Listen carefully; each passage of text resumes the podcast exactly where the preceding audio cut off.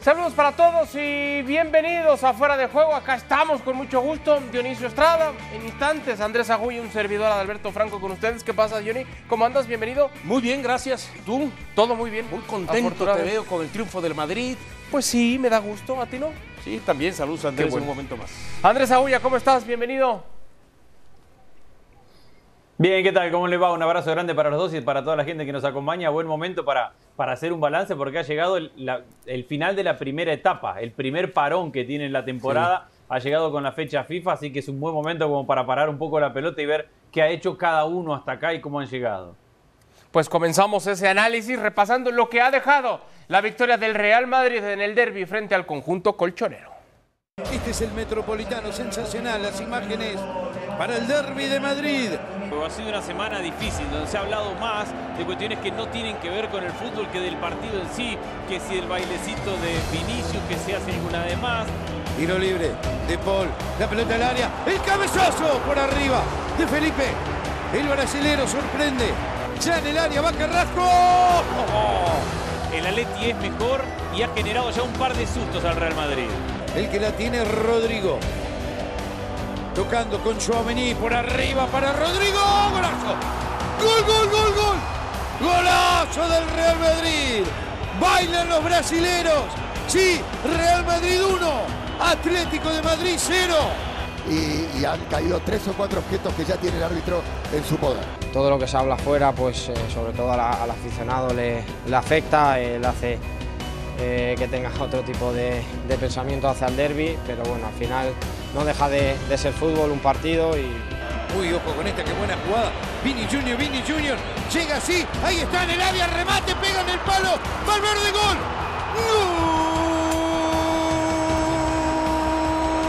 Del Real Madrid. Tercer partido consecutivo anotando goles para Fede Valverde. I think that uh, Valverde is going to score more than 10 goals, and so I can keep my, my carnet. Acá con el córner, Courtois, el cabezazo del Atlético de Madrid. Hermoso. Piensen, piensen, dice el Cholo. Hay partido, Andrés. Hay partido. Uh, le dio. Le dio y se viene la amarilla para el lateral derecho del Real Madrid. Se gana la amarilla Mario Hermoso y esto equipo que no le conviene es al local. Va el francés, que cobró amarilla y roja. Ah, hermoso, Segunda amarilla para Hermoso. Gol, amarilla y roja. Se queda con 10 el Atlético de Madrid. Y el árbitro dice que no va más. Real Madrid le gana al Atlético de Madrid 2 a 1. Yeah, it's true. We started with difficulties, but um, as usual, as normal when you play a derby. And, after that, we started to build up good uh, from the back. We had the opportunity to create problems, and, and we we did really well in the, the two goals because we were really effective there. And, and after that, we controlled the game. Valverde goleador guiando al Real Madrid de nueva cuenta, marcando, apareciendo para que el conjunto merengue pueda sostener este paso perfecto. Lo que está haciendo en Liga, lo que está haciendo en Champions. Le ha dado resultado esta fórmula a Carlo Ancelotti y Andrés.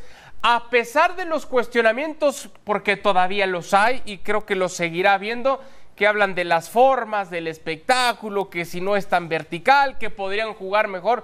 Bueno, es que yo no me imagino a Florentino entrando al vestidor y recriminándole ahorita algo a Carlo Ancelotti que tiene paso perfecto, ¿no? Es que a mí me parece que ha jugado bien en el Real Madrid. Es verdad que en esos primeros 15 minutos eh, la presión, la intensidad, la entrega, el nivel al cual va a competir el Atlético de Madrid hacen que el, que el Real retroceda un poquito y que se meta en su área y que trate de defender. Pero creo que eso de que el Real Madrid hace goles porque tiene buenos jugadores y porque los jugadores te definen el partido, me parece que es un error. El Real Madrid hace goles porque sabe cómo llegar a hacer goles y después cada uno estará si le gusta, si tocan más la pelota, menos la pelota. Pero el Real Madrid sabía que en este partido contra el Atlético de Madrid la forma de encontrar los goles era jugando la pelota a la espalda de la defensa del Atlético de Madrid. Principalmente porque no tenía un centro delantero que reciba de espalda, como Benzema, y porque tu centro delantero, que es Rodrigo, y queda claro en el primer gol, si hay una virtud que tiene y es parecida a la de Vinicius, es la velocidad para ir a la espalda de, de los defensores. Entonces, desde esos 15 minutos iniciales donde le toca defender y trabajar, a los dos goles que controlan el partido y un segundo tiempo donde el Atlético de Madrid tuvo la pelota, pero hay mucho mérito del Real Madrid que no le haga absolutamente ningún daño el equipo de Simeone con esa posición, a mí me parece que ha sido un partido muy completo del Real Madrid. ¿Qué te ha parecido el trabajo de los tres de arriba, Diony Valverde, Rodrigo, Vinicius, entendiendo todo lo que se hablaba? Cuando no esté Benzema, agárrate porque hay problemas. De momento, a pesar de que no ha estado el delantero francés, no han llegado los problemas. El saludo para todos de nuevo. A ver, 10 partidos la temporada pasada en los que no estuvo Benzema. Sí. Más los 13 de ahorita. Estamos hablando de, de los 3 de ahorita. De 13 en total. Y de esos 13, 8 victorias. 2 empates y 3 derrotas. Las derrotas fueron la temporada pasada. Contra Barcelona, contra este mismo Atlético de Madrid, pero que un Madrid que no estaba Benzema y no estaban varios más porque estaba Sí. preparando el tema de la Champions y contra el Atlético de Bilbao. Ya era campeón. Ya era campeón, exactamente, porque estaba Ya era campeón el preparando Real tema, Madrid en ese partido, eh, de la claro, Champions, efectivamente. Entonces, cuando vienes a ver el saldo de ocho victorias en 13 partidos que no estaba Benzema, pues eh, es cierto, o sea, Benzema lo potencia, eh, eh, la crítica iba en relación a que había enfrentado a Barcelona y Atlético y a equipos fuertes también no les había podido ganar sin Benzema. Hoy ya le ganó al Atlético de Madrid. ¿no? A- eh, sin Benzema. Y además, sí le gana bien. Es cierto, en el primer tiempo, sobre todo, este equipo del Atlético de Madrid tiene sus oportunidades, ¿no? Ya veíamos el resumen. Pero al final de cuentas, el que terminó metiendo los goles, porque fue capaz, porque tiene más talento individual, porque cuando se juntó ese talento individual, porque la jugada del primer gol, sí, todo el mundo hablamos del pase de Chaumení milimétrico que Felipe no llega, pero que lo termina concretando Rodrigo. Pero es una jugada que sale desde Courtois Sí, señor. y que sale desde la zona de la derecha, Sí, transita hacia el medio campo, se meten por izquierda y prácticamente terminan entrando un poquito al centro y eso nadie habla. O sea, estuvo presidido de prácticamente 8 o 9 toques antes de que Rodrigo consiguiera la anotación. Entonces, eso es trabajo del técnico. Eso es saber cómo de pronto puede salir con balón dominado y encontrar gol. Y en el segundo tiempo comparto completamente lo que dice Andrés. Sí, tuviste la pelota, quizá jugaste un poquito más atrás eh, de lo que venías jugando habitualmente en los otros partidos, pero no recuerdo que a diferencia de otros partidos, Courtois haya sido, no, sacó esta, sacó aquella, sacó la otra. Y el gol termina llegando prácticamente en la fortuna de un rebote que termina metiendo con el hombre hermoso. Lo de Chouameni sigue manifestando una madurez impresionante. Parece que lleva muchísimo tiempo jugando al más alto nivel en equipos de máxima exigencia cuando recién llegó y cuando sigue siendo muy, pero muy joven.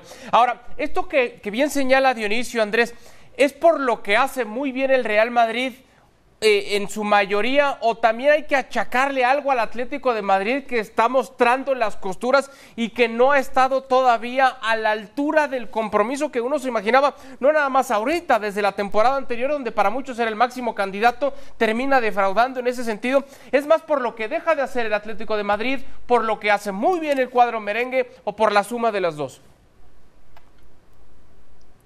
Hay un poco de las dos cosas. Yo creo que el Real Madrid es un equipo tan maduro y, y tan completo que entiende que el partido tiene distintos momentos y sabe cómo jugar cada momento. Sabe cuándo hay que retroceder y sufrir, sabe cuándo puede tener la pelota. si el primer gol, decía Dionisio, viene de 8 o 9 goles, el segundo viene de 25, Pases. porque la llevan hacia adelante, la vuelven hacia atrás, la vuelve a tocar eh, el arquero, Courtois, vuelven a salir hacia adelante. Entonces entiende el Real Madrid el partido mejor que nadie. Sus jugadores lo interpretan a la perfección. Y el segundo tiempo el Real Madrid lo controla sin tener la pelota. Le da la pelota al Atlético de Madrid. El Real Madrid está comodísimo en el partido porque no le dan ni un susto. Entonces, eh, por un lado hay una madurez y un entendimiento del partido que muy pocos lo tienen en el mundo y del Real Madrid.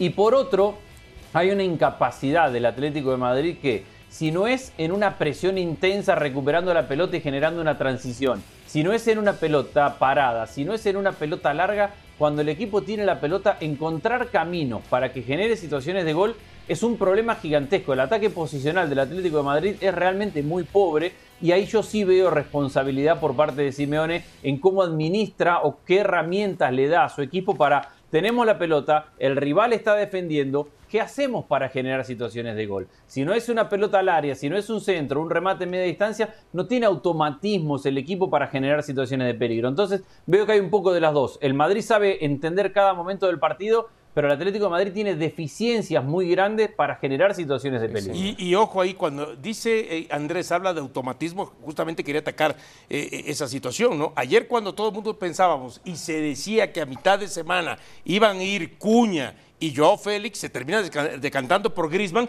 que tiene un muy buen partido y termina siendo el mejor del Atlético de Madrid. Pero ¿qué se decía, por ejemplo, de los hombres que iban a ir por bandas, ¿no? Que sería Molina y que sería Saúl. Ayer vemos y resulta que termina jugando tanto Carrasco como Llorente. Entonces, ese tipo de situaciones que cuando tú tienes un cuadro base, como habitualmente ya lo tiene Ancelotti y que ahorita está rotando, pero que no le gusta rotar, son automatismos. Es verdad. Es eh, repetir, repetir y repetir. Es verdad. Sigue siendo paso perfecto del Real Madrid. En Liga, en Champions y en el calendario viene esto. Se estarán enfrentando a los Asuna, estarán recibiendo al Shakhtar, estarán jugando en Getafe, luego contra el Shakhtar en condición de visitante. Todo eso antes de que se juegue el clásico. El 16 de octubre estarán recibiendo en el Santiago Bernabéu al conjunto de el Barcelona. Por eso ya más de uno dice, es que esta muy buena racha, es que este paso perfecto y este invicto del Real Madrid puede prolongarse todavía mucho más. Voy poniendo esos partidos, Dion y Andrés, ustedes me van diciendo sus respuestas para ver cómo le va a ir al conjunto merengue y tratar de encontrar, no porque queramos, sino ver si hay una fecha en la que el Real Madrid puede caer de ese paso perfecto. Andrés, arranco ese encuentro con el Osasuna. ¿El Madrid lo gana, lo empata o lo pierde?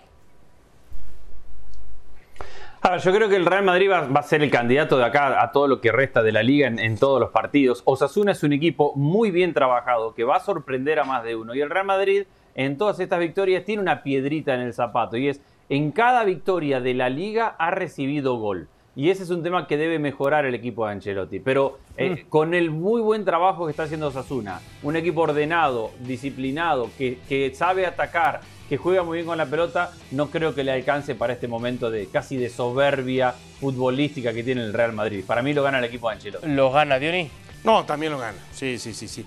Y de hecho, este, eh, hay que recordar, ¿no? Lo que el otro día tocábamos, que prácticamente quitando el partido del Elche, Sí. los, ulti- lo- los últimos 10 partidos del Real Madrid o los juega en su casa o los juega en la periferia de Madrid. Sí, señor. Entonces creo que esa es una ventaja, el no hacer viajes largos, el poder prácticamente mo- moverte el mismo día, más allá de que habitualmente en España, aunque tengan que viajar y tomar el avión, lo hacen el mismo día, pero es mucho más cómodo, ¿no? En lo que es el trabajo de logística, que también te puede repercutir en algún momento en darle más descanso a los jugadores, por ejemplo, ¿no? Y, y yo sí tengo que agregar el tema de la cercanía ya de la Copa del Mundo. Estando a dos meses, como todos los futbolistas que van a participar, seguro estoy van a empezar a dosificar en ese desgaste físico, futbolístico y hasta Mira, emocional. no, y, lo que, y, y lo que decía Andrés, ayer controla el partido no teniendo el balón, pero quieres o no, hasta le sirve para dosificar, ¿eh? Sí, sí, sí, yo también le doy victoria en ese partido. Le voy a poner algo de velocidad para ir avanzando en los encuentros. El primero ante el Shakhtar en el Bernabéu, Andrés, ¿cómo quedará?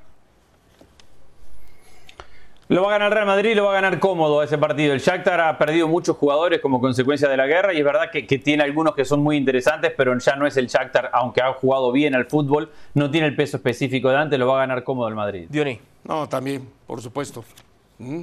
Perfecto, yo también le voy a dar victoria al Real Madrid en ese primero de los dos compromisos. Y luego decíamos la visita al Getafe, Andrés.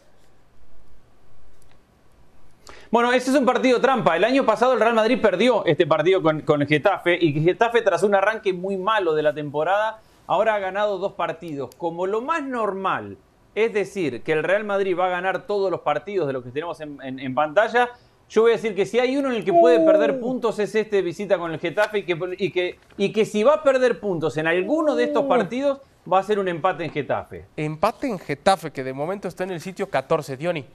Eh, existe esa posibilidad, pero me inclino por la victoria del Madrid todavía. Yo también me quedo con victoria del Real Madrid. Y entonces hay que pagar esa visita al Shakhtar, Andrés. Lo gana el Madrid nuevamente, porque se va a enojar el Real Madrid porque empató con el Getafe. Entonces la primera reacción va a ser el Shakhtar que va a terminar pagando Alguien los tiene que platos pagar, rotos sí, del sí, empate sí. del Getafe. Ok, lo termina ganando. Fíjate, ese partido se me hace el trampa para mí. A mí también. Ahí es donde pienso que puede sacar el empate, sobre todo por el antecedente eh, eh, que tuvo en su visita a Escocia, donde por lo menos los primeros 30 minutos en el primer tiempo, Courtois termina siendo figura, el Celtic no termina metiendo alguna que otra que tuvo por ahí. Entonces, ahí se me hace que es donde puede ser el partido trampa. ¿eh? Entonces, empate. Empate, Sí. sí. yo también, sobre todo porque es cinco días antes de que se juegue el clásico frente al Barcelona.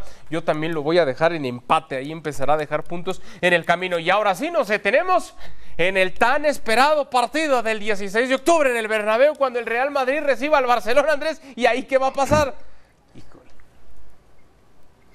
Hoy, a como están hoy, lo que nos han mostrado hoy, lo que vimos hoy de los equipos, creo que el Real Madrid sigue siendo un poco más del que el Barcelona. Y, y lo ha mostrado el partido del Barcelona contra el Bayern. Contra el Barça, que, que puede ejecutar su juego, que tiene cantidad y calidad de, de jugadores y que domina prácticamente sus partidos, pero contra el Bayern, si, si no puede definir el primer tiempo, en algún momento lo termina pagando. Y el Real Madrid, a diferencia, es el equipo este que veníamos hablando hace un ratito, entiende cada momento del partido mejor. La experiencia del Real Madrid para entender cada momento del partido todavía no la tiene el Barcelona, por eso hoy veo al Madrid un poco por encima. Victoria entonces para el conjunto merengue en casa, Diony. Yo me quedo con un empate. Y te voy a decir por qué. Entiendo que el, el Madrid No, es jugátela, Dionisio. No sea, no, Dionisio. Pero no, Andrés, no, el resultado más complicado de darle en el fútbol es el empate. Jugátela, ¿Eh? jugate- Eh, eh, pero, pero- pero te, pero te digo por qué. Porque fíjate, este, entiendo que el Madrid es más favorito. Juega en el Bernabéu. Pero los dos últimos partidos, uno oficial y el otro Es que verdad. terminó siendo de exhibición en Estados Unidos, Es el Barcelona, uno le pasó 4-0, el otro quedó 1-0 y teniendo una muy buena exhibición más cerca al Barcelona de lo que pretendía, que lo del Real Madrid. Entiendo que no estaban los equipos completos, que estaban en pretemporada, pero yo... Entonces decí Barcelona, no tengas miedo, No, Dionisio. no, no, Si porque te parece tanto el Barcelona, No, decí es- Barcelona. pero es que sí tengo que contemplar que juega en el Bernabéu y sí tengo que contemplar que al final de cuentas quiero pensar que ya va a estar Benzema, ¿no? También. Sí, seguramente ya va a estar ¿No? Benzema. Entonces, Ya va a estar Benzema. Sí, es- sí, sí. eso potencia, ¿no? Sí, y, de y- acuerdo. y- y- y contemplando también todo lo que has dicho, Andrés, al final de cuentas el Madrid se adapta al rival, a los tiempos del partido, y también es un equipo que sin necesidad de hacer un fútbol lúcido, brillante, sabe ganar. Sí. Sabe ganar. Sí, sí, sí. Yo, yo por eso me tengo que quedar con la, última frase que acabas de utilizar. Sabe ganar. El Real Madrid en un partido en el que me imagino, vislumbro, será el Barcelona el protagonista, el que tenga la pelota, nada nuevo, el que esté con más aproximaciones, pero al final, por ese Pero momento, por esa confianza, creo que el Real Madrid se va a terminar llevando la victoria. Todos lo sabíamos tu voto. es- será un auténtico. Todos sabíamos tu voto. Sí, sí, ¿En serio? Sí, porque... No se imaginaban otra cosa. de qué frase agarrarte. Sí, sí, sí, pero exacto. el voto lo sabíamos. Exacto, ¿sabes por qué? Porque sí, se, sí te salió lo madridista en el, Bueno, sí, en el, un en el poquito. pronóstico, ¿eh? Un poquito. Sí, te salió. porque te, de- te he de reconocer, ya que no reconocí que va a ganar el Madrid, te he de reconocer que en el fondo sí tengo algo de temor, ¿eh? Porque el partido va a ser, va a ser muy, pero muy bravo. Bueno, ese es el récord que está buscando, por supuesto, Carlo Ancelotti. Más triunfos consecutivos, tratando de igualar o superar los 11 de Muñoz Ancelotti, que de momento tiene nuevo en es- nueve en esta racha activa. Repasamos, Andrés Johnny, lo que ocurrió en el duelo entre el conjunto del Barcelona y el Elche con Robert Lewandowski, que anda en plan grande. Esto, Andrés, ¿era tarjeta roja a los 14? A mí me parece que sí, que el árbitro decide bien y eso obviamente marca todo el partido. Está el último en la tabla contra, contra el- el- uno de los mejores equipos y te quedás con uno menos. Era roja porque al final de cuentas Lewandowski se va de cara a gol, tiene control de la pelota, está cerca del área y del mano a mano, no hay quien se la pueda disputar y son Pero todos los sí puntos sientes, que definen Andrés, que el tiene reglamento. control de A balón. partir de ahí Sí sientes, porque bueno, el balón pasa. Sí, sí, Todavía sí, no sí, lo sí. controla, ni siquiera lo toca como para Sí, el balón pasa, pero- podérselo acomodar. Y el balón va en dirección al portero que ya va saliendo. Yo tengo mi duda. Tengo Sí, pero a mí me parece que el portero no llegaba. Yo, yo la vi una y otra vez y, y creo que, que estaba para Lewandowski en el mano a mano. Y justo en el minuto 33-34, cuando empezamos a decir, bueno, todo muy lindo, todo un baile, todo un dominio, pero ¿dónde están los goles?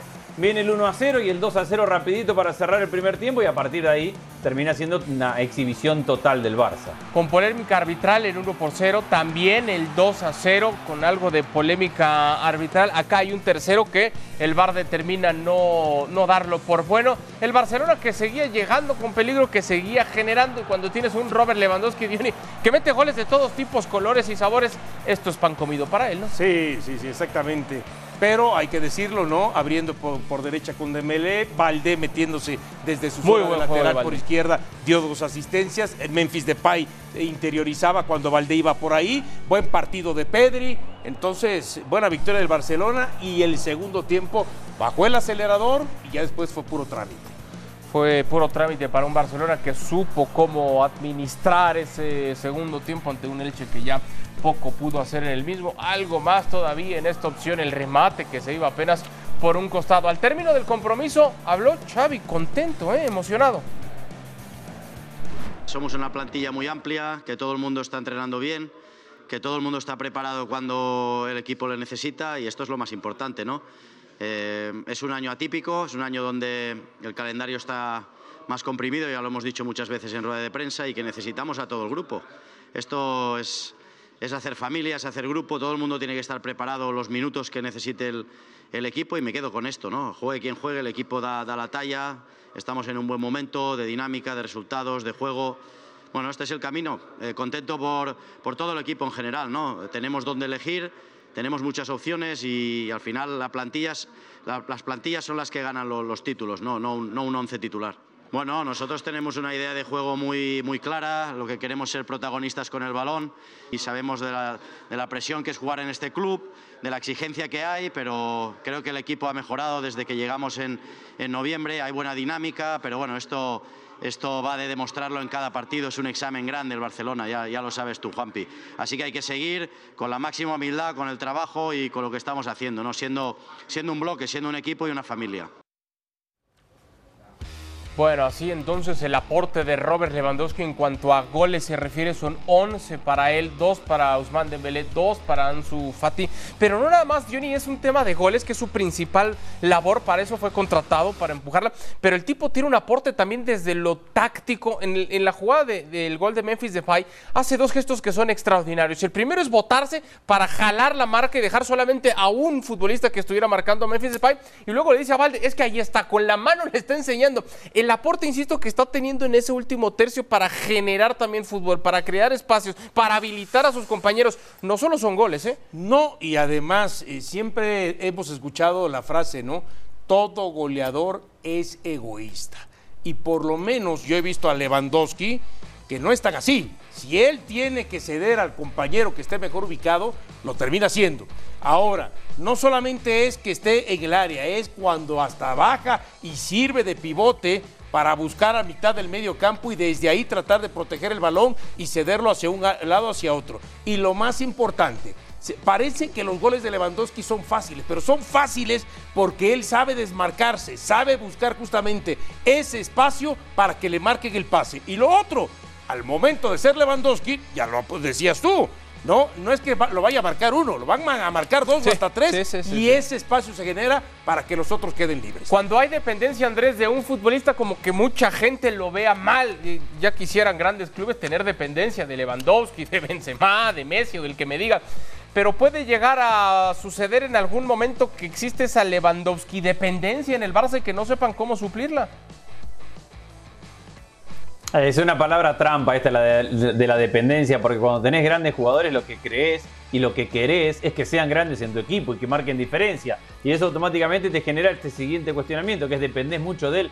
Yo creo que el Barça está logrando un funcionamiento que no será lo mismo el día que no lo tenga Lewandowski, pero que puede permitirse tener una idea muy clara independientemente de quiénes sean los jugadores. El que menos rota y el que menos cambia de todos es Lewandowski. Después vemos como Dembélé, Rafinha juegan con Ansu Fati, juegan con Ferran, él juega con Memphis Depay arrancando por izquierda, en la mitad de la cancha juega De Jong, juega Gaby o juega Pedri, en la posición de volante central juega Sergio o juega De Jong. En todas las posiciones hay, hay más rotación que en la de centro delantero. Yo no le tengo tanto miedo a esa centro delantero dependencia o Lewandowski dependencia, pero también es verdad que, que no se puede tener dos jugadores de la misma jerarquía para el mismo puesto en el mismo lugar. Pero el Barça va mostrando fútbol, esto de ser familia que dice Xavi, y, tiene alternativas y tiene un, un, Dembélé que desequilibra siempre y que remata o que mete asistencias, tiene un Valdé que es permanentemente un jugador de ataque por banda izquierda y que terminó metiendo dos asistencias el fin de semana. Es decir, tiene muchos argumentos para el día que no lo tenga Lewandowski. El Barcelona estará visitando al Mallorca, al Inter, y luego recibe al Celta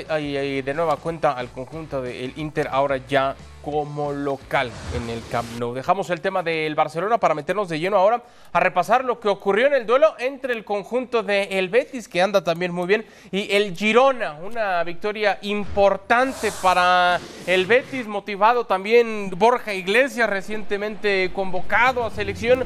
Un Betis, insisto, Dionisio, que de momento sigue dando esas buenas sensaciones que ofreció la temporada anterior. Sí, y las va a seguir dando, por lo menos en este arranque del torneo, ¿no? Empezamos a ver que cuando eh, llegó el mes de febrero, ahí es donde empezó a sufrir entre lesiones, entre que tuvo que rotar, entre que estaba metido en las tres competencias de aquel momento, la Copa del Rey, lo que era, eh, por supuesto, la Europa League y el torneo. Entonces, de aquí por lo menos a la Copa del Mundo, da la impresión que este Betis va a seguir así, ¿no? Siendo un equipo competitivo, que te va a pelear, que va a sacar este, muy buenos resultados, que quizá cuando pierda lo va a perder eh, contra el Real Madrid o Barcelona, sobre todo. Ya perdió el partido contra el equipo del Real Madrid, pero las buenas sensaciones las siguen teniendo y respetando desde el torneo anterior. Sí, de acuerdo, la sigue manifestando, se le ve al ingeniero Pellegrini contento, satisfecho con lo que está haciendo. Al 96 esta acción con el remate que terminaba en el fondo de las redes, pero al final iba a ser anulado, así el 2 por 1. Así la general con el Real Madrid, que es líder, 18 unidades, el Barcelona es segundo y lo que decíamos, el Betis está en el tercer peldaño con 15 puntos el equipo que dirige el ingeniero Pellegrini.